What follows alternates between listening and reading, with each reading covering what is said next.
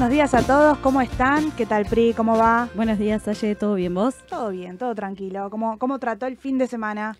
Bien, por la tormenta de ayer igual me agarró justo en la calle.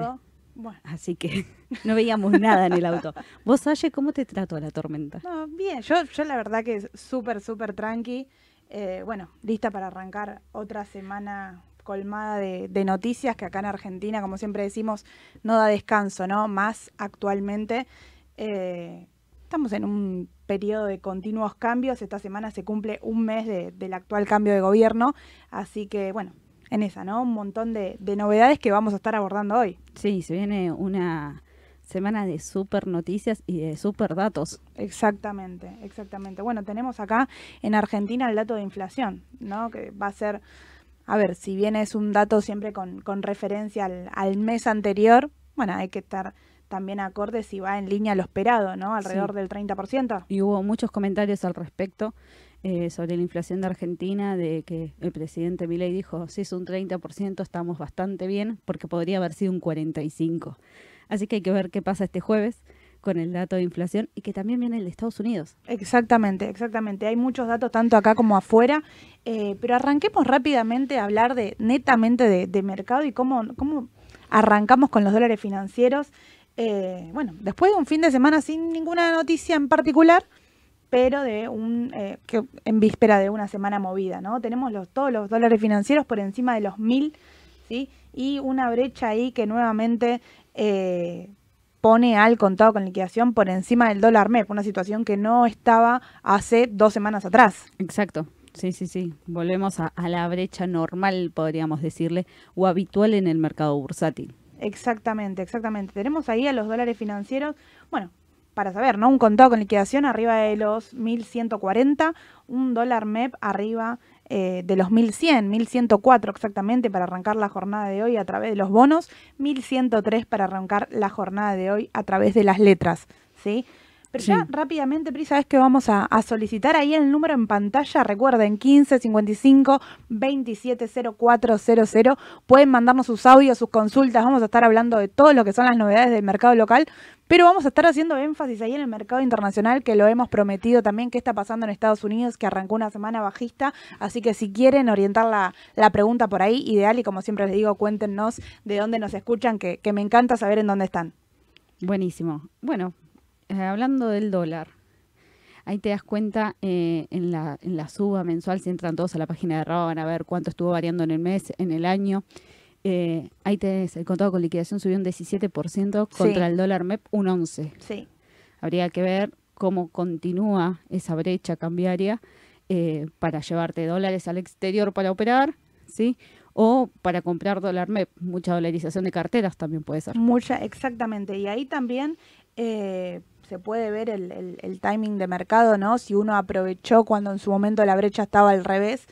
A ver, las condiciones no cambiaron, ¿no? Cambió una normativa de la semana pasada a esta, no hubo nada en particular que haga que se crea que se liberó el tipo de cambio, que haga que se crea que se liberó el contado con liquidación. En principio, este gran problema que tenemos, ¿no? Acerca de los importadores que estaban solicitando incluso que puedan liquidar el contado con liquidación que Caputo dijo no, no, no va a ser por ahí, que lo van a continuar por lo menos por ahora de esta manera. Eh, bueno, esto no cambió y el contado con liquidación arranca su rumbo, ¿no? Mucho, mucha lateralización tuvo. Sí, sí, sí, sí. Eh, no sé vos el viernes, ayer, pero yo tuve muchas consultas al respecto. Me dice, ¿cómo hago para pagar con dólar contado con liquidación si no puedo acceder?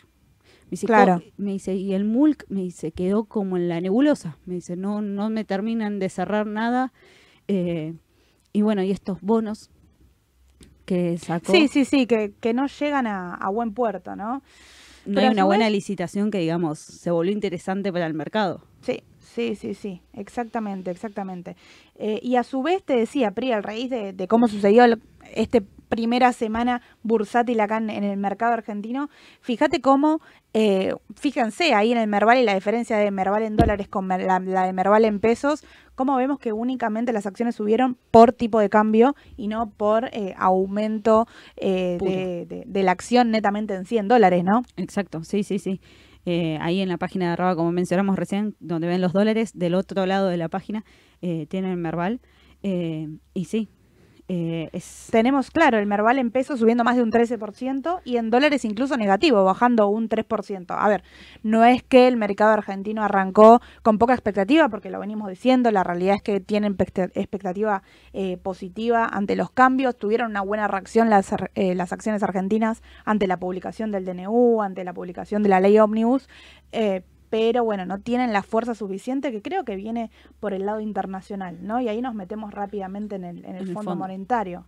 Sí, el Fondo Monetario empiezan las reuniones para renegociar la deuda y para ver las metas que tenemos que cumplir frente al organismo. Eh, Caputo eh, se estuvo, eh, empezó el viernes todo Sí. esto, cuando llegaron el jueves los funcionarios del fondo. Exactamente. comenzaron a charlar. Hay que ver cuánto duran estas conversaciones y a qué puerto terminan llegando. Sí, ¿qué es lo que, a ver, ¿qué, qué es lo que se va a renegociar primero? Es todo lo que queda por pagar. Particularmente para este año estamos hablando de alrededor de 7.200 millones de, de dólares, que esto sería únicamente para este año alrededor de 2.700 millones, eh, perdón, mil, sí, 2.700 mil millones de dólares. Estamos hablando de intereses nada más. Todo el resto es el pago. Sí, 40% eh, de intereses, o sea que es un montón.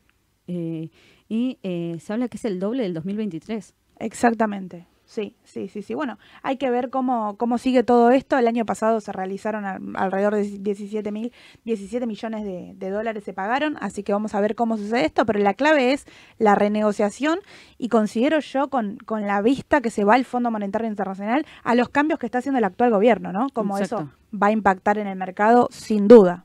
Sí, sí, sí, porque el acuerdo con el fondo y las metas que Argentina va a tener que cumplir, ahí es donde se va a empezar a regir un poco más el mercado, el tipo de cambio.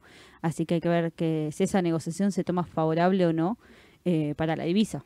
Exactamente. Y esto se ve puntualmente en, si vamos al índice de referencia, el Merval, bueno, no, no logra pasar los mil, los, los mil puntos, no logra pasar los mil puntos medidos en dólares. Bueno, ¿qué sucede? Bueno, no hay confirmación, si bien las medidas son positivas, podemos decir, para las acciones o se encaminan a hacerlo positivas, no hay algo que defina un, eh, un, gran impulso como el que necesita el, mercado, ¿no? Como para arrancar con volumen. Claro, por eso los ADRs eh, arrancaron enero negativo y se mantiene en esa línea. Hay que ver cómo sigue y cuáles son las expectativas. Si bien nosotros mencionamos que hay muchas empresas que a mediano y largo plazo siguen teniendo recorrido, eh, yo creo que va a depender mucho de las políticas económicas que se vayan presentando de acá adelante y cómo Sin se duda. va desarrollando esto del DNU, la ley ómnibus que se pasan al Congreso.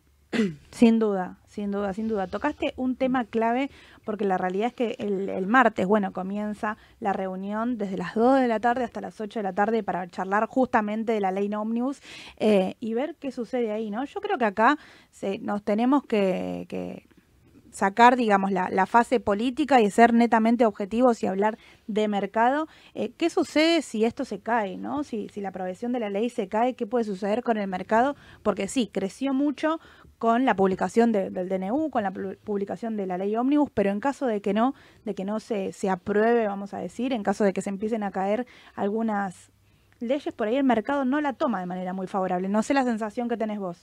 No, es que eso pasa, o sea, el mercado se movió mucho por expectativa a que, bueno, el cuadro de tarifas, eh, que esto iba a aumentar trimestralmente. Se habló también en un momento de mensual, pero bueno, la ley creo que habla directamente trimestral. Entonces, eh, ahí es donde uno dice, bueno, vamos por los servicios, uno empieza a tomar decisiones a base de lo que va a pasar. Pero como decís ayer, si esto se vuelve para atrás, ¿eso no pinchará un poco el mercado? Sí, hay que, hay que, hay que estar muy finos ahí esta semana para ver, bueno, atentos a cualquier rumor y que tampoco eh, moverse de, de antemano, ¿no? Por eso digo, estar atentos, alertas, esto no significa desarmar toda la cartera, porque, a ver, considero que el mercado argentino tiene muy buena proyección, pero a estar atentos de eso, porque también vienen provincias muy puntuales eh, a hablar acerca de lo que se publicó en el DNU, en la ley Omnibus, y a también a pedir un reimpulso a la economía regional, ¿no? Puntualmente, bueno, Santa Fe, Entre Ríos, Córdoba, Jujuy.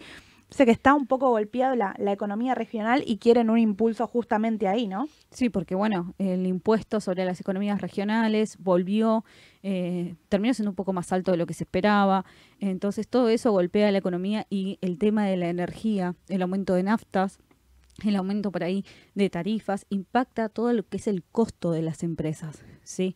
No hay que olvidar que eso después se traslada a precios, entonces ahí es donde se empieza a buscar ¿sí? la expectativa del mercado. Exactamente. A, instrumentos por ser, pero si bueno, empezamos que la ley Omnibus no sale, que no va a haber aumento, que esto, que empezamos a, maquinar la cabeza, eh, esos instrumentos empiezan a bajar. Una baja bastante fuerte en el TX26 el viernes. Justamente eso te iba a decir, estaban consultando la baja del TX26 del viernes.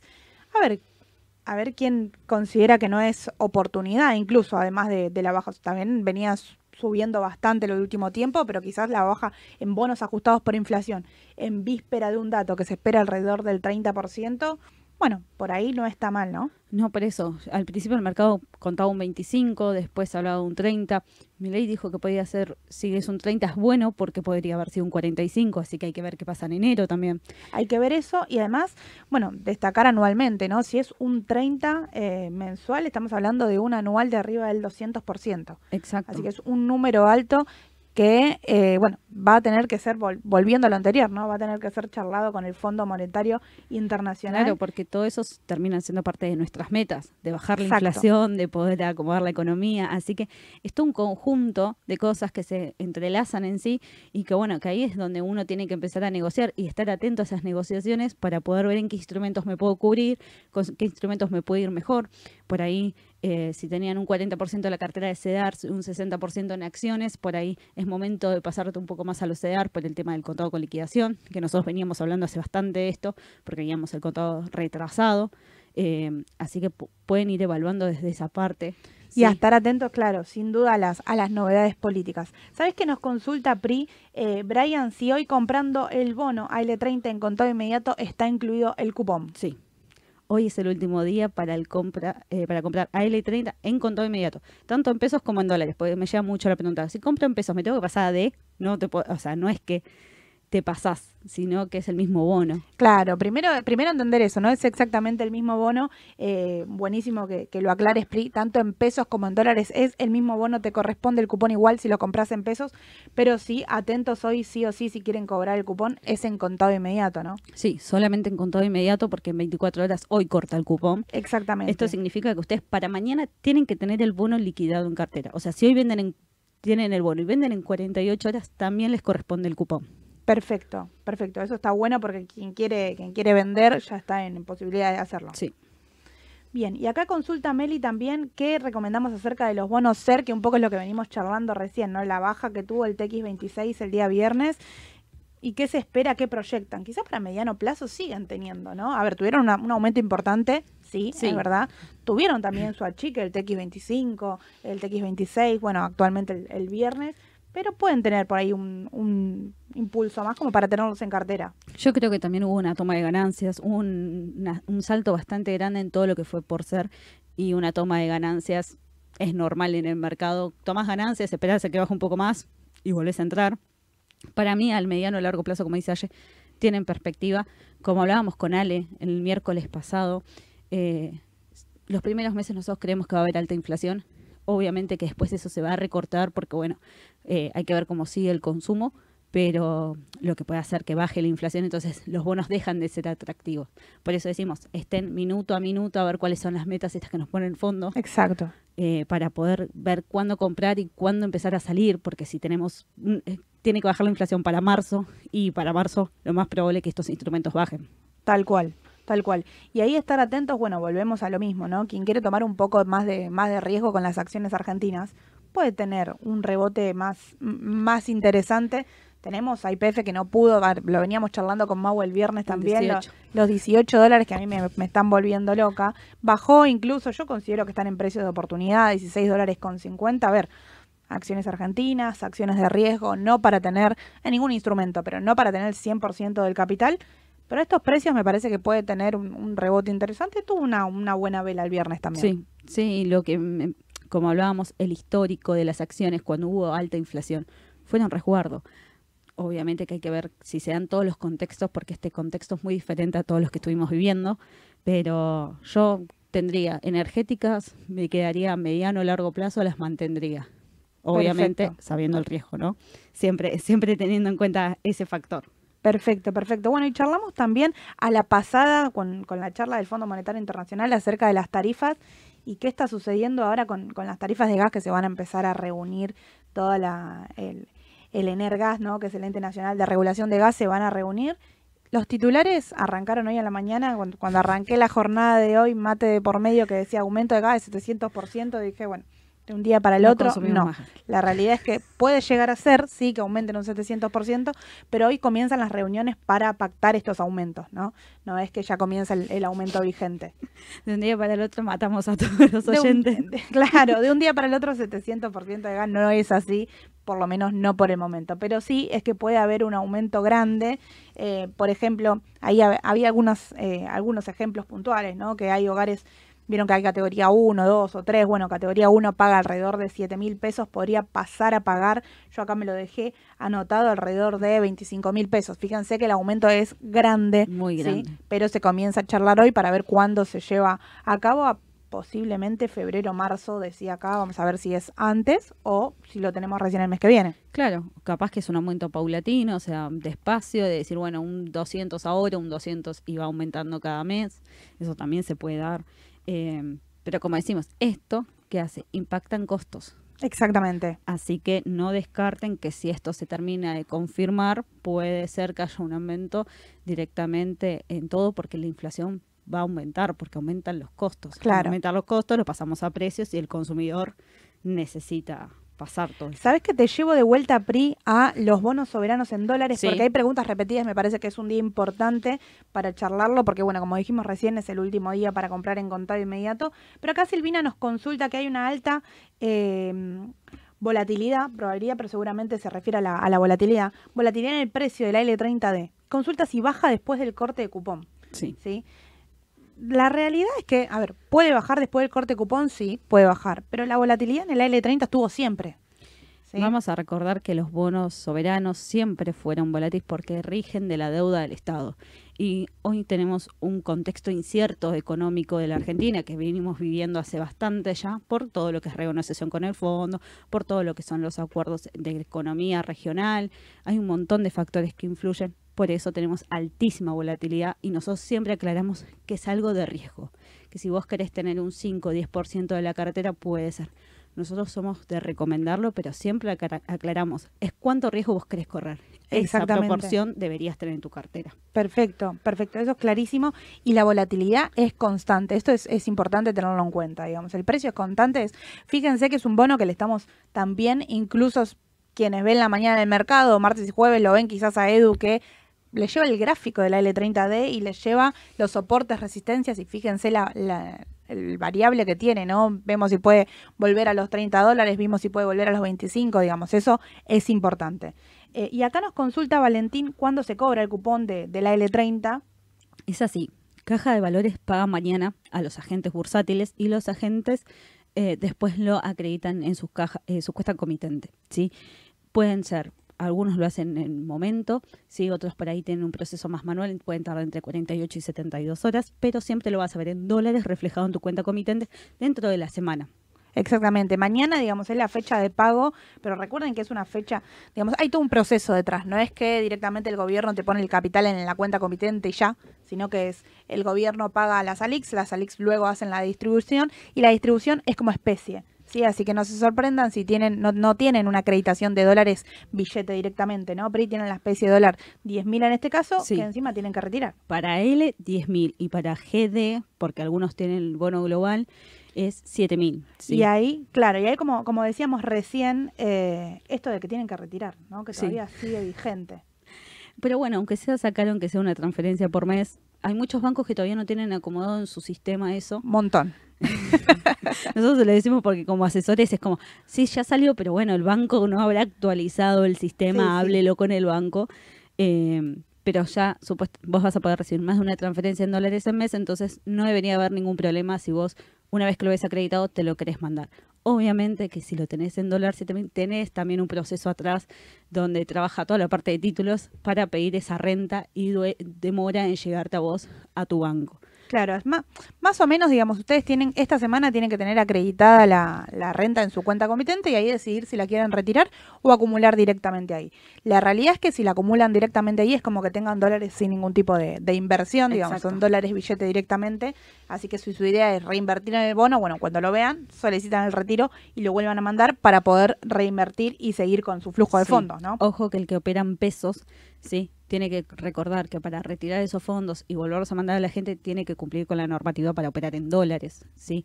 Muchos operan en pesos porque es la única alternativa que tienen en este momento. Exactamente, exactamente. Así que bueno, eso en cuanto a los bonos soberanos, que había muchas preguntas ahí Justo dando vuelta y nos, nos llegó una más. Sí, el I38 es igual que la L30, pregunta. Sí, es todo exactamente lo mismo. El 9 corta toda la curva de bonos soberanos, entonces el 9 va a pagar a Caja Valores todos los bonos. Obviamente Exactamente. que cada uno en su proporción. exactamente. GD, A38, G35, L41, absolutamente todos. Y ya tenemos, recuerden que la semana pasada teníamos, primero a principio de semana, arrancamos con un tuit de Caputo de que esos bonos se iban a pagar, pero era de palabra, como decimos Claro. nosotros, ¿no? A ver, no hay palabra más importante que la del ministro de Economía, pero era de palabra, no sabíamos de dónde iban a salir ese capital en un contexto de faltante de dólares.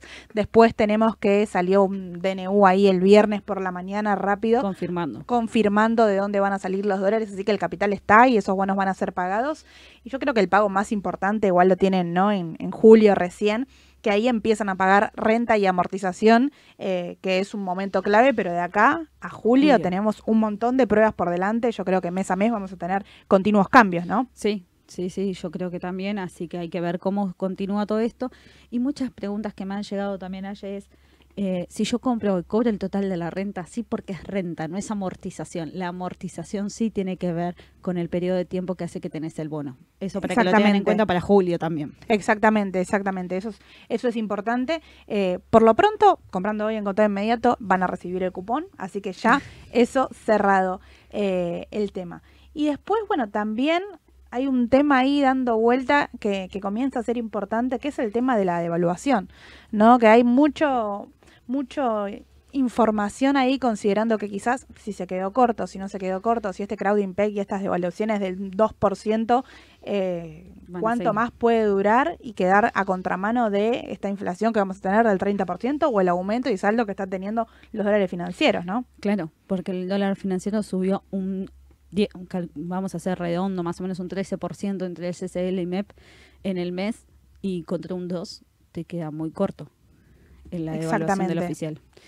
Más que se habían eh, acercado tanto a las cotizaciones, este salto que hacen los dólares financieros, hay que ver si no hay una devaluación un poco eh, más alta como pasó cuando asumieron ahora en el corto plazo. Sí, sí, sí, sí. Eso es importante. Y a ver, fíjense lo que el mercado está pasando a precio y las oportunidades que está dejando, ¿no? Porque, no sé, por ejemplo, si vamos a los duales, los duales estaban abajo de los 80 mil para principio de esta semana y ahora están por encima, únicamente quedó debajo de los 80 el de febrero, que es el de más riesgo. Eh, no es el que quizás el que yo optaría, pero el de abril y agosto quedaron ya por encima. Sí, ahí te dice que hay una expectativa de evaluación de nuevo del tipo de cambio. comienza, comienza a correr única, un- de vuelta, ¿no? Esto, y recuerden esta, cuando sucedió en abril del año pasado, el salto que tuvo al lugar, sí, que no, no está en la misma situación que ahora, ¿no? Pero digo, en abril el salto que tuvo lugar fue 40% cuando comenzó la, la expectativa de se va a evaluar, se va a evaluar a cuánto, a cuánto, bueno, tuvo un salto de un 40%. Se puede volver a dar que tenga una corrida alcista, ¿no? Todo lo que son las acciones exportadoras. Sí, aparte, bueno, la semana pasada tuvo el salto al lugar porque, como decía Edu, se le sacó el impuesto sobre eh, la importación de acero o de aluminio, no me acuerdo. Sí, de aluminio. de aluminio. Entonces, eh, eso hizo que los costos serían más baratos para el lugar, que era lo que decíamos con Ale, hay que ver si esta compensación de tipos de cambio te da ganancia o no del exportador contra el importador.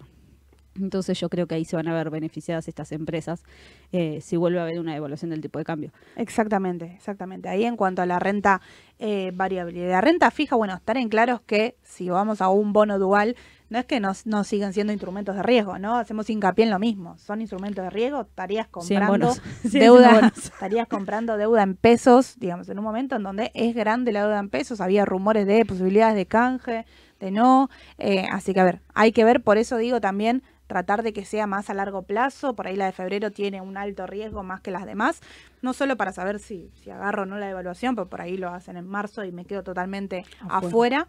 Eh, sino por un tema de si están en precios similares, bueno, conviene cubrir más plazo también, ¿no? Exacto, tenés el TDG, que es agosto, y eh, salió el TDE 25, que es enero del, del, año que viene. Así que por ahí decir, bueno, agarro un plazo más largo porque si me devalúan después de que vence el de abril también, entonces, porque ya está, es corto plazo. Exacto. Es muy corto plazo.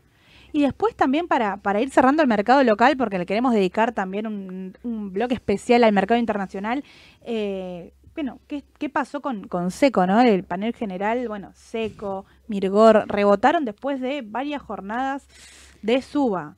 La verdad es que lo, lo charlaba con, con, Edu justamente en, en, la oficina el jueves, que él sigue absolutamente todas la, las acciones del panel general, que venían de una chica seco puntualmente porque estaba quizás sobrevalorada en cuanto a su balance, ¿no? Claro, volvió, había, pusimos el gráfico con Edu, y estaba en precios de, se había comido toda la suba del año, toda la suba. Entonces, Edu decía, y puede ser que acá esté el rebote y que se venga el rebote de corto plazo, ojo, ¿sí? Que hay que ver qué tipo de rebote es, Exacto. cuánto va a durar. Por el momento el volumen viene acompañando, no viene haciendo un volumen extraordinario, pero viene acompañando y aparentemente es un rebote sostenido, digamos. ¿Quién panel, compra de riesgo para el corto plazo? Por ahora... Panel general. Panel general, claro, sí, siempre teniendo en cuenta el volumen, digamos, no voy a comprar 100%, como decimos recién, 100% de la cartera, sino algo de riesgo al corto plazo, bueno, es una alternativa, pero síganla de cerca porque también se va, se puede dar vuelta, ¿no? Con esto de que tiene poco volumen, con pocas operaciones, puede, puede ya darse vuelta. Sí, y Mirgor también, Mirgor venía descontando mucho cuando se habló de abrir el mercado totalmente, que le iba a haber perjudicado todo lo que era ensamblamiento, así que eh, pegó el salto. Sí, sí, sí, tenemos ahí al, al, panel general rebotando, de la mano también con lo que están rebotando, como decíamos recién, los dólares financieros, ¿no? Sí. Así que vamos a ver qué sucede, qué sucede ahí. Eh, bueno, y vamos a ir a cambiando la, la página esperando que, que, nos acerquen acá lo, los audios que nos están llegando, pero cambiando la página al mercado internacional, ¿sí? Porque tenemos un montón de novedades para, Sí. para la semana, un montón de novedades que no venimos contando también, pero porque Argentina, la, la, coyuntura argentina nos está, digamos, sobrepasando. No hay que dejar de mirar el panorama internacional porque tiene mucho que ver y nosotros podemos ser afectados encima de manera, no solo porque tenemos nuestros propios inconvenientes locales, pero de manera indirecta también. Sí. Tema tasa de interés le influye a todo el mundo, ¿no? Claro, los países emergentes eh, te, eh, influye muchísimo lo que es la tasa de interés. Influye de forma global, no es que solamente a América, por así decirlo. A Europa también le influye todo esto. Eh, como potencia mundial, todo lo que son los datos económicos van a ir golpeando de a poco. Las, lo que pasa es que es a la economía del país. Claro. Y lo que lleva a la economía del país es lo que opera después en el mercado financiero. Sí, sí, sí. Es, es una rueda que es importante tener en cuenta. Pero vamos con, con los dos audios que, que tenemos para eh, contestar las consultas del mercado local. Hola chicas, buen día, soy Pato. Bueno, les quería hacer dos preguntitas. Por un lado, ¿qué pasa con el TX26 que baja, baja, baja en comparación con el AL30 y el TDJ24 que también tengo? Eh, y después la segunda pregunta es si consideran que tal vez este arranque que se necesita, eh, que estabilice en alza los ADR, por ejemplo, eh, podría ser el resultado de las reuniones con el FMI, más allá de lo que resulte el DNU. Bueno, muchas gracias y a full con el Raba Team, todos excelentes. Gracias. Hola Raba, ¿cómo andan chicas? ¿Todo bien? Ahí estoy escuchando el programa y bueno, era más que nada consultarle por los TX26, TX28 que son los que están más o menos a medio o larga curva. Eh, por más que tengamos alta inflación y usemos los TX para cubrirnos, eh, veo mucha gente corriendo al dólar, más que nada por la compra o los pagos de cupones de la deuda. Creo que mucha gente especuló con eso y se fue ahí, saliendo de los TX. ¿Y qué recomiendan si salimos de los TX a dónde podríamos irnos? Perfecto, perfecto. Bueno, primero saludo para, para los dos y gracias por animarse y por acercarnos su, su consulta. Eh, me gustó el, el, el hashtag Rabatim de, Pato, eh, así que bueno, un saludo, un saludo para ambas, pero bueno, se reitera la consulta ahí de, de ambos acerca del TX26, ¿no? Exacto, sí, sí, sí. Eh, volvemos un poco a los bonos SER. Como decíamos, primero que los bonos SER subieron muchísimo, puede haber una toma de ganancias de corto plazo, sí, pero hay que considerar cómo vienen los números de inflación este jueves. Eso va a impactar mucho en este tipo de bonos. ¿Por qué? Porque se hablaba de una inflación del 25, después se habló de una del 30 y Milley salió a decir que podría haber sido el 45. Entonces en enero se puede especular con una inflación más alta. Yo, si hoy tengo TX26, no vendo, me los quedo. Y eh, Pato hacía una comparación con los AL30 contra los TDJ también, que decía, esos siguen subiendo y el TX26 Claro. me corrige.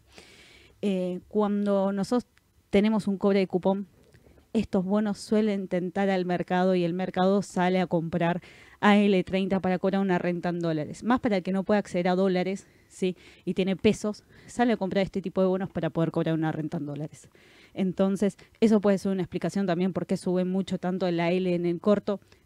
Aclaramos que mañana cortan cupón, entonces Claro. van a bajar, ¿sí? Y pasa también con las obligaciones negociables, ¿no? Pri pasó la semana pasada que lo charlábamos con Mau, quien tuvo oportunidad de ver, una di una clase magistral de, principio de ONs, vamos a decir, pero eh, pasó, pasó un poco también con la generación mediterránea, ¿no? Sí. Es una obligación negociable que está por cortar cupón y que muchos lo compran para, si bien hasta incluso pierden en cantidad de, en cantidad de dólares, bueno, cobran una renta en dólares que quizá por otro lado no, no la pueden cobrar. Exacto. Así que eso se puede dar por el lado de la L. Y el TDJ es lo que decía ayer. El dólar está retrasado, el dólar oficial. Entonces, los duales, como para cubrirte más a largo plazo, para no quedarte fuera de una devaluación que se puede dar en marzo y el de febrero no te va a llegar a cubrir, estos bonos empiezan a mover por expectativa de qué puede llegar a pasar. Eh, yo creo que el dual está ahí, por eso recomendamos tener mucho también duales nosotros en la cartera y no únicamente ser, para que te ajuste por dos variables y no te quedes afuera de ninguna. Exactamente, exactamente. Es cuestiones de momento. Yo creo que, que ahí coincidimos. Me parece que ahora el momento es eh, duales. Por lo menos es mi, mi opinión particular. Si tengo ser, igual por el momento no desarmaría, pero estaría ahí atenta. Si tengo ser el cambio, eh, lo, lo haría. Así que, bueno, eso por el mercado local. Bueno, y nos consultaban también acerca de los ADR. Sí, los ADRs, de que bueno, que con esto con el fondo podrían empezar a subir. Sí, yo no descarto esa posibilidad. Hay que ver que recién comenzaron las negociaciones con el Fondo Exacto. Monetario y si Argentina puede cumplir las promesas que le hace el fondo, que ahí es donde también se va a estar evaluando al Ministerio de Economía. Así que yo creo que si hay un buen acuerdo, sí, pueden subir toda la plaza en dólares. No solamente los ADRs, van a subir también los bonos. Exactamente, los bonos soberanos, con la expectativa, ¿no? De, a ver, mientras entre capital y tengamos un- una vista positiva a nivel internacional, es positivo tanto para las acciones como para los bonos. Yo creo que las acciones no lo están pasando a precio en caso de que tengan una buena perspectiva, así que eh, insisto con, bueno, el, el gráfico de IPF, ¿no? Pero fíjate lo que reaccionaron también de manera positiva el viernes eh, lo- los bancos, así que vamos a ver cómo, cómo sigue todo esto. Puede una semana bastante negativa a nivel general para los Sí. AR. Sí, sí, sí, por eso así que yo esperaría a ver qué es lo que va a pasar. Si no estoy comprado, por ahí puedo esperar, aunque sea una semana, para ir conociendo más o menos cómo son estas negociaciones, cómo le viene, cómo le va a Caputo Sí. directamente con el fondo. Así que por ahí si no estás comprado y querés esperar, porque viste que empezó a corregir y dijiste no entré, bueno, capaz que tenés una oportunidad una semana más. Perfecto, perfecto. Y ahora sí cambiamos, cambiamos la, la página definitivamente. Eh, igual si hay consultas del mercado local lo vamos a seguir charlando, pero digo, vamos a hablar un poco de Estados Unidos que tuvo una primera semana negativa, Negativa. después de un año increíble en Estados Unidos porque subió, a ver si vamos a hablar de tecnología, más de un 30%, el Nasdaq. eh, a ver, y un inicio de año con el pie izquierdo, ¿no? Sí, un inicio de año con pie izquierdo, pero yo creo que esto se debe también a la gran suba que tuvo en el 2023. Y que empiezan los rumores. Los rumores del mercado de Estados Unidos, cuando mínimo rumor, el mercado reacciona rápido. Reacciona más rápido que Argentina. Sí, sí, sí, sí. Eh, rumores y también eh, leí ahí a Luciano que, apuntaba, que, escribía en el chat, si no me equivoco fue el viernes, que decía correcciones sanas y sin duda estoy 100% de acuerdo. eh, que son correcciones sanas para el mercado de Estados Unidos, ¿no? Después del rally alcista que tuvo en diciembre, una pequeña corrección me parece que está bien. Hablaba mm, hoy todos los diarios de, de, lo que fue la jornada de la semana pasada de Apple y la corrección que tuvo, esta baja de un 6% semanal. Eh, que a mí hasta ya me tienta de vuelta estos precios, ¿no? Me parece Sí. que no hay nada en particular detrás de la empresa grande como que haga que no, no considera que tenga un gran 2024. Sí, yo creo que la tecnología va a seguir creciendo, pero es como vos decís ayer, las últimas dos semanas de diciembre volaron las acciones. Entonces ahí es donde vos tenés decir, bueno, listo, yo llegué hasta este tope, era mi objetivo, mi primer objetivo, por ahí salgo, espero, y con esa espera ah, logro comprar más acciones de las que tenía. Eh, también está, eh, está eso, sí, que es lo que hablaba eh, eh, recién, y los rumores de la tasa de interés. Exacto, exacto. Que fíjate que se hila 100% con, con este sector, ¿no? Con el sector tecnológico y el achique que tuvo. Eh, precios, digamos, que, que se me vienen a la cabeza de lo que charlábamos recién, los 180 de Apple que está rondando ahí. Es un soporte interesante como para pensar, como para acumular. E incluso al corto plazo ya está entrando en zona de sobreventa. Exacto. Así que a mí, me, la verdad que me, me gusta. Viene uno de los balances más importantes que ya arranca, ¿no? Esta, Esta esta, semana. semana. Esta semana arranca la avalancha de, de- de balances que le da más volatilidad al mercado. Sin duda. Y arrancamos siempre con el sector financiero. Arrancan los bancos el día viernes, ¿sí? Eh, tanto en el pre como en el after. Eh, no, viernes, Viernes solamente pre. solo en el pre. solamente pre, así que van a abrir la jornada. Eh, BAC, Wells Fargo, eh, JP Morgan presentan, presentan varios bancos y siempre es el sector financiero el que abre directamente. UNH va a presentar Sí, también. sí, sí, sí. Bueno, los principales bancos, UNH se suma, siempre es de los primeros de presentar también del sector de Sí. salud, UNH, eh, pero yo creo que el ritmo lo va a marcar el sector financiero, ¿no? Más con la tasa de interés, más con lo que pasó el año pasado. El año pasado recuerden que hubo una crisis regional de los bancos y los bancos grandes tuvieron que salir a comprar. Se va a ver en el balance de ahora cómo fue desarrollando toda esa adquisición. Se acomodaron también sus números o no. Yo creo que, a ver, que el mercado está esperando que vengan buenos números, me parece también con, con el aumento que tuvieron, ¿no? Si ven el gráfico de JP Morgan, por ejemplo, tuvo un aumento empinadísimo, que ahí no me extrañaría que tenga una chique saludable también, me parece que, que le vendría muy bien. Eh, si ven el, gráfico de, no sé, por ejemplo, Bank of America, lo mismo, tuvo un aumento no tan empinado como JP Morgan, pero tuvo un aumento importante en el mercado. Así que quizá estos, a ver, que siempre decimos, ¿no? Que el mercado siempre se adelanta. Sí. Quizás sean balances positivos e incluso pueden achicar. ¿Qué opinas? Sí, sí, yo creo que sí. Y también hay que estar muy atento a la letra chica, que es lo que esperan los bancos para la, el- la salud financiera Sí. de Estados Unidos, que eso nos va a dar mucho indicio a cómo van a poder seguir viniendo el resto de los balances, cómo va a reaccionar la Reserva Federal. Así que esa letra chica, sí, de, de los bancos, a mí me gusta leerla bastante, lo leo bastante con Ale, por el tema este de, de cómo va mm, a seguir la economía estadounidense. Exacto, exacto. Una semana en donde le podemos dar tarea al profe, le podemos dar tarea a Ale si queremos analizar en detalle alguno en puntual. Seguramente yo ya esté eligiendo porque siempre lo molesto para, para algo en particular, pero, pero bueno, para, para aprovechar. Y la primera de febrero, ¿sí? Las, la primera semana de febrero, es decir, que tenemos dos semanas de balances importantes, mixtos, digamos, de consumo masivo, de, eh, bueno, financiero, de salud, pero recién la primera semana de febrero arrancan las Big Tech a presentar balances, así que van a tener tres semanas de que van a continuar ahí en relación a los datos económicos, pero nada puntual de las empresas, ¿no? Sí, sí, el jueves se conoce el dato de inflación, que eso también va a impactar en el mercado porque, bueno, depende del dato que venga, la decisión que puede llegar a tomar la reserva, si empezar a bajar la tasa o no. Eh, se hablaba de marzo, se habló también de que se podía estirar un par de meses más. Eh, si bien sabemos que la tasa va a estar congelada, que no se va a subir ni a bajar, que lo que sigue siendo favorable para la economía de Estados Unidos, pero se esperaba que empiece la chique ya en el corto plazo. Sí, sí, sí. La realidad es que tema tasa de interés, yo creo que el objetivo es que baje este 0,75 que se espera que baje anualmente, ¿no? El tema es, como decís, cuándo, ¿Cuándo? va a arrancar. Eh, tenemos la, la encuesta oficial, por ejemplo, que es la que nosotros venimos siguiendo siempre, que el 95% estima que no se va a tocar la tasa de interés, que es esto que estabas charlando vos, Pri, se va a mantener en torno al 5,5, que es lo que está actualmente. Eh, pero leí ahí, en, bueno, tenemos esta semana, además de datos, palabras claves de miembros del FON, que, eh, aparentemente va encaminado, ¿no? Si los datos Sí. acompañan, va encaminado y sigue siendo el objetivo bajar la tasa. Sí, la idea es llegar siempre al 2% de inflación anual. Hay que ver cómo viene la inflación del jueves, eh, que bueno, que si bien es la del mes anterior, hay que ver también qué se espera con lo que había pasado con el petróleo. Si bien fueron muy pocas subas, hoy estaba bajando. eh, yo creo que va a estar ahí. O sea, cada dato económico va a hacer subir o bajar el mercado más con la volatilidad que puede presentar con los balances. ¿sí? Tal cual. Sí, la letra sí, esa chica que tenemos. Yo creo que va a ser un buen año igual de Estados Unidos. Sí, coincido, coincido totalmente.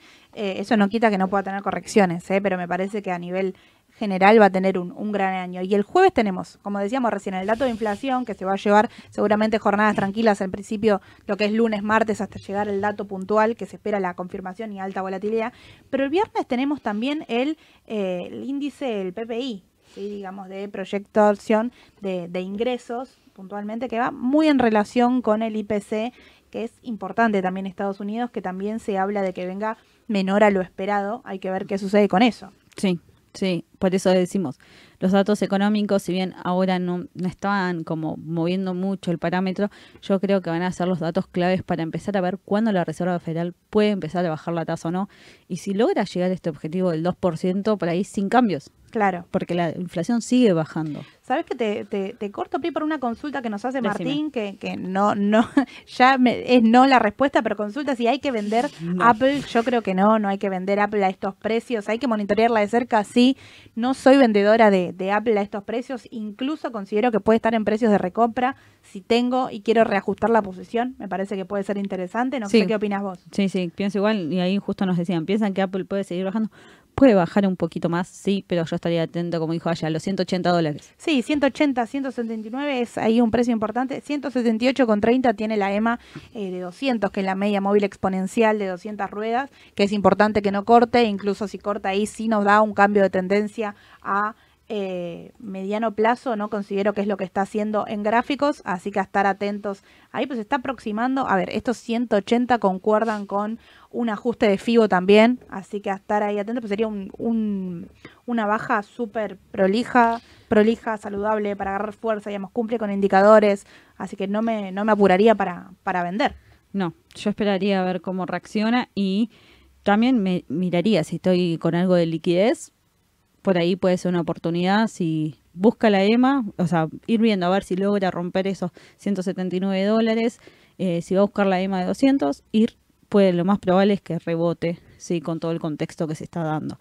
Pero bueno, hay que ver cómo sigue, cómo vienen estos datos del día jueves. Exacto. Y tenemos una noticia en particular acerca de Boeing. No sé quién tiene Boeing en la cartera hoy, seguramente arranque la semana con el pie izquierdo porque tiene una baja importante en, en el inicio de la jornada. Bueno, a- cuando lo vi antes de arrancar estaba bajando un 8%, así que a estar atentos a, a lo que sucede ahí, está rondando un 6% en el pre, ¿no? Por abajo negativo. Eh, ya te digo, un Considero que 6% negativo está. un, un 6% negativo. ¿Y qué pasó? Bueno, el viernes hubo un, en, en un vuelo en particular de Yo no Boeing, que creer. una ventana, si mal no leí. Sí, es una ventana que se desprendió del avión. O sea, yo vi la foto y no lo podía creer. O sea, la persona que estaba sentada enfrente de eso era como, no. Estalla, estalló la ventana en, en pleno vuelo y esto hizo que la administración de aviones decida inmovilizar en todos los aviones de la misma eh, marca, vamos a decir, modelo en este caso, que son el 737 MAX 9, están todos suspendidos de Boeing y esto hace que su cotización de mercado caiga. Una acción que tenía buenas perspectivas y venía también con un aumento bastante importante, ¿no? Sí, venía creciendo en el último tiempo. Bueno, yo creo que todo lo que es turismo estaba bastante retrasado.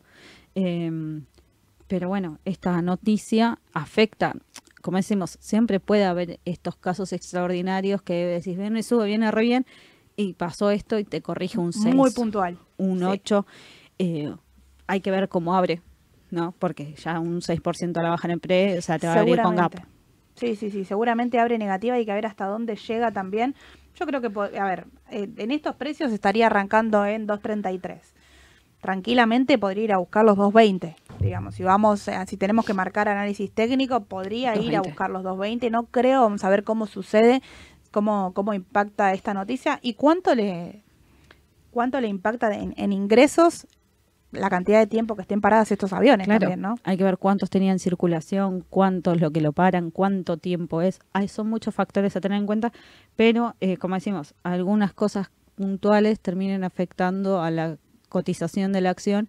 En este caso, Boeing, Sí. eh, hoy. Sí, venía recuperando y una empresa que tiene también bastante, bastante deuda, ¿no? Siempre Ale nos la venía mencionando también de la parte fundamental. Tiene, a ver, est- esta baja que tiene y este atraso que tiene con relación a los demás, tiene que ver con la gran deuda que tiene y hay que ver Sí. cómo, cómo afronta una empresa con deuda este problema en particular, ¿no? Exacto, sí, sí, sí, por eso, eh, los ingresos, cuántos ingresos le recorta esto, yo creo que ahí está muy puntual eh, también el dato que hay que seguir. Exacto, exacto. Y después, bueno, dentro de lo que es el panorama internacional de hablar de empresas puntuales, bueno, Disney tiene una noticia acerca de, más que nada para Latinoamérica, para el semestre que viene, vamos a ver si es así, pero Disney Plus aparentemente va a estar compaginado, vamos a decir, de la mano Funciona. de Star Más, de Star Plus en este caso. Sí. Entonces vamos a ver si eso sucede así. Yo creo que sería positivo para la empresa. Con el impacto que tiene a nivel financiero, no sabemos. Yo que soy usuario, digamos, de ambas plataformas, creo que es positivo tener todo en uno. Y para mí sería positivo también, porque yo tengo también, yo soy de streaming, yo vivo Claro. de streaming, no vivo de otra cosa. Em, pero sí, claro, sería una única plataforma, se fusionan, no sé, o sea, por lo que entiendo, Disney eh, absorbería esta parte de Star más, o sea, como que hacen una combinación y ahí directamente vas a entrar en una sola. Mira, esto ya en Estados Unidos ya es así, con otro nombre, si mal no me equivoco, es Hulu, pero hay que, hay- habría que Investigar. eh, investigarlo un poquito más porque yo lo, lo- lo habré leído a la pasada, pero esto ya funciona de esta manera. Estados Unidos es mucho del streaming, digamos, hay mucha competencia Sí. ahí y eh, acá están preocupados por, bueno, qué sucede con la parte del deporte, ¿no? Digamos, estar más se fusiona con Disney, ok, pero la parte del deporte continúa así como está. Yo creo que eso eh, es un punto a ver cómo sucede, pero esto se espera para el segundo trimestre, así que recién Falta. para marzo, abril, vamos a ver cómo, cómo está sucediendo esto. Pero yo creo que la cotización de Disney puede llegar a impulsar esto. La fusión esta impulsar la cotización. Ahí puede sería. ser, puede ser. Sí, a ver, en cuanto a los precios actuales, yo creo que están en precios de acumulación. A mí me parece que es una acción que tiene mucho recorrido, que inició, se achicó, que aflojó, Parecía pero tiene mucho, mucho por crecer. Y, y no, no terminó de despegar. Sí, tiene su, su balance. el- también, ya te digo exactamente, si no me equivoco, es el 7 de febrero también. Pero, pero bueno, tiene por crecer, tiene un montón. Hay que ver los famosos 100 dólares de Disney que, ah, te digo... Voy a superar los mayo del año 91 pasado. dólares. Los 91 dólares, nosotros decíamos, listo, despega, despega, despega. Y no, no podía salir de los 91 dólares. Hay que ver si esta noticia también, porque la noticia, el mercado se mueve mucho por expectativa, como siempre decimos, si no, no impulsa la cotización. Exacto, exacto. Hay que ver qué sucede ahí, pero está en ese momento de acumulación de ruido de mercado que a mí la verdad que me resulta me resulta interesante. Viene haciendo sus pagos de hizo un pago de, de dividendo, digamos puntual, y sí confirmo ahí está la fecha de de su próximo balance es el 7 de febrero recién, así que tiene recorrido. Ahora las acciones que quieren comprar de Estados Unidos eh, siempre nos consultan por CDRs conservadores, que puede ser para cartera. Yo tendría Disney como opción hoy. Si me lo preguntan dentro de tres semanas, a estar atentos a las fechas de balance. Sí. Siempre es importante porque, como decimos recién, inyecta una volatilidad extra, ¿no? Sí, es a veces 50 y 50, por así decirlo. Puede bajar como puede subir porque tiene esto de la letra chica. De si se proyectan más ventas, si te dice voy a va a haber un recorte en el ingreso y el- la acción es más probable que baje, porque se mueve a lo que va a pasar para el próximo trimestre y bueno, ahí es donde influye mucho la cotización. Exacto, exacto. Y sabes qué, Pri, volviendo al tema de, de Boeing puntualmente y hablando de Sí. la- las competencias, ¿no? Digamos, a grosso modo, ¿qué va a pasar con, con las demás? Estoy viendo, no sé, ahora actualmente el gráfico de American Airlines. Sí. Eh, está subiendo un 2% en el pre. No tuvo un aumento importante, pero si logra pasar, quizás ahí los valores de 13 dólares con 30, tiene ahí muy cerca la, la media de 200 ruedas, se puede poner interesante también. Sí, como para tener en cuenta de la gente que sale de Boeing, que por ahí quiere mantener el sector, tiene otra, otras alternativas. AL, ¿no? ¿Es? AAL, sí, sí, sí, AAL es el ticker y quien va a comprar como CDR a monitorear volumen, ¿sí? No, no tengo ahora presente cuánto No volumen recuerdo. manejan CDR, pero a tener en cuenta eso Sí. en, en particular. Si bien los CDRs igual crecieron muchísimo el volumen el, el último tiempo, ¿no? Sí, hay mucha operatoria de CDRs. Eh, si bien sacaron también algunas normativas de que si operabas CDRs en dólares no podías operar bonos, si operabas bonos no podías. Yo creo que eso impulsó también un poco más al volumen. Sí, sí, sí, sí, tal cual, tal cual. Y eh, en cuanto al mercado internacional, bueno, repasamos también tema que, que lo deslizamos, pero me parece importante, que es el, el tema del petróleo. ¿no? Sí. ¿Cómo estamos actualmente con el petróleo? ¿Qué está pasando con su precio? El petróleo empezó a bajar y esto se da por Arabia Saudita, que redujo los precios. Nuevamente. Nuevamente, algo, y, pero volvió al precio más bajo de los últimos 27 meses. Claro. Eh, yo creo que eso, primero que estamos en un contexto de alta volatilidad por todo el conflicto geopolítico que se está dando, de que parece que no va a terminar muy en el corto plazo, entonces esto continúa. Eh, si bien no son buenas no son noticias buenas para lo que es una relación social, un avance eh, nuestro directamente como personas, eh, yo creo que Arabia Saudita, si bien siempre quiso como que el barril de petróleo tenga ciertos precios, hoy necesita reducir ese precio para poder sacar stock también de encima, porque el conflicto con el Mar Rojo, como hablábamos con Edu, el 12% de la comercialización es Exacto. mundial. Exacto, es importante y fíjate este, este tema de precios, lo que hace, cómo inicia, el, bueno, no inicia, cómo está ya el, el WTI, el precio del crudo hoy, ¿no? Porque ya está bajo un 3,5%. Es un eh, así que esto va a hacer seguramente que las acciones relacionadas inicien de manera negativa, ¿no? Sí, piense que Arabia Saudita es uno de los mayores eh, productores de petróleo Sí. y que si sale a esto a hacer un recorte de precios es porque realmente ve que una situ- la situación no va a corregirse, eh, por lo menos dentro de los próximos meses. Eh, eso genera directamente eh, dudas e incertidumbre. Entonces, los futuros de petróleo dicen, bueno, si esto va a continuar, significa que hay mucho stock. Cuando hay mucho stock de barril, el precio baja fuerte. Sí, sí, sí, sí. Y clave, no sé, yéndonos nuevamente a mercado en empresas particulares, clave Exxon, los 100 Chevron. dólares de Exxon, a ver qué sucede ahí. Estaban, estaban también en precios de acumulación. A mí la verdad que es un sector que me gusta para este año. Me parece que la baja que tuvo eh, en cuanto a precios y la baja que está teniendo hoy incluso, que puede llegar a ser oportunidad. Es un sector que generalmente presenta buenos balances. Recuerden que en el último balance anterior, Exxon hizo una empresa eh, de, de otra compañía en particular, una de las líderes también de, sector, así que a estar atentos ahí, pero por el momento por abajo de su media de 200 ruedas y se aleja. Sí, sí, eh, bueno, en la oficina nosotras no- nos matan porque dicen que somos las chicas del petróleo, de de la energía. Eh, pero sí, yo, ten- o sea, si me preguntan, yo compraría para mantener, pero mirándolo a largo plazo, Exacto. porque este problema del petróleo va a seguir. ¿Y considerás que le va a impactar a, a Vista, por ejemplo? ¿Sabes que Vista relaciona mucho el precio del crudo con su cotización? Cada vez que hay una noticia particular, a, a Vista le impacta de lleno. Eh, así que yo creo que hoy va a haber una baja importante en Vista.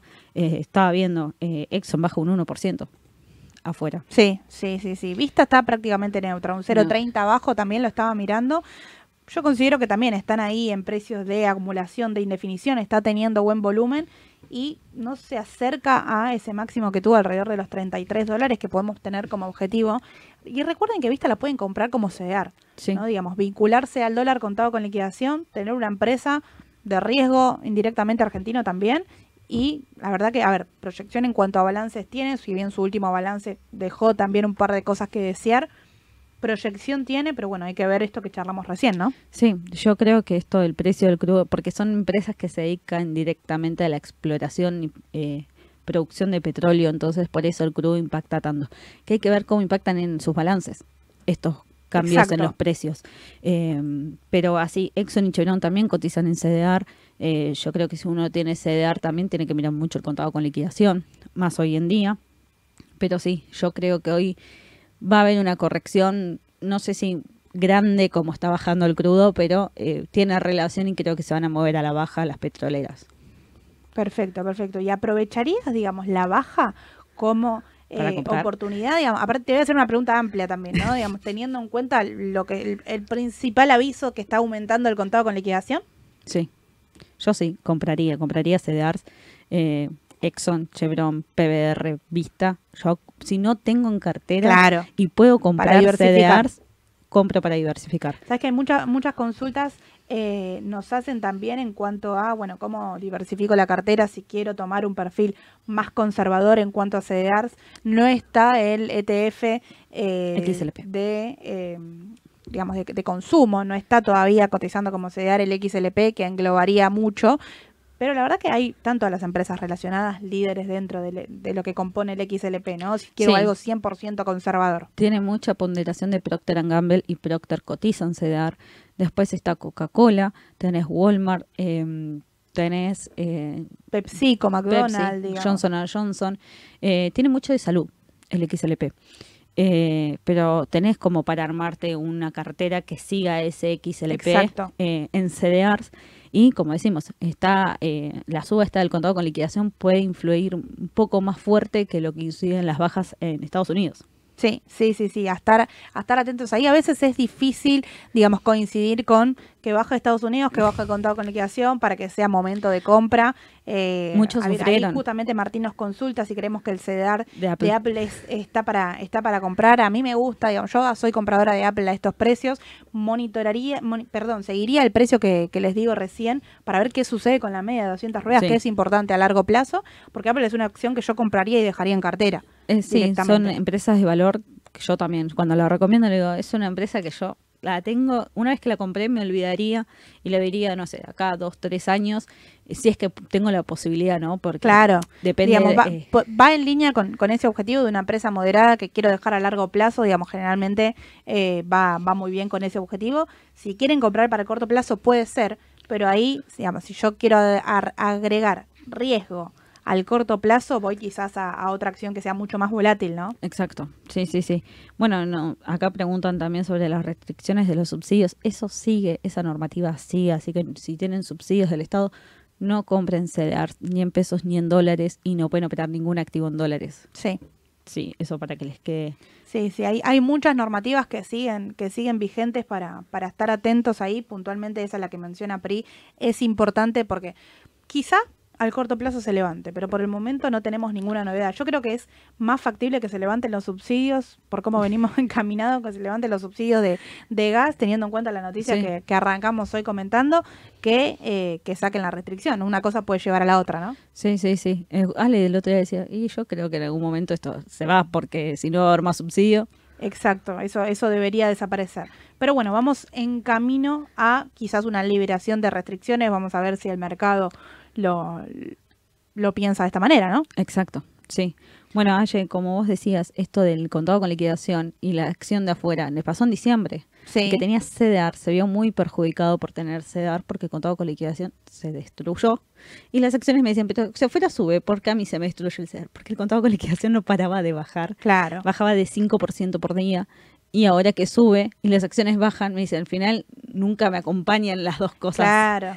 Pero bueno. Lo que pasa es que tenemos mucha volatilidad, ¿no? Acá en el mercado local, que eso, digamos, uno lo tiene que tener en cuenta, volatilidad en los tipos de cambio, que por ahí en momentos más tranquilos, uno va de la mano con lo que cotiza la acción en el exterior. En este momento, bueno, mucho. Eh, si bien, a ver, soy 100% partidaria de mirar los gráficos en dólares, mirar las acciones en dólares, que son los precios que les estábamos comentando recién tener en cuenta lo que sucede en el contado con liquidación es importante para poder elegir el momento de ingreso. No es un momento para hacer tasa de interés, quizá no hay ninguna tasa interesante en el mercado, por lo menos por ahora. Por eso es el momento de, bueno, mirar los dólares financieros, mirar las acciones y ir buscando los, los mejores momentos, ¿no?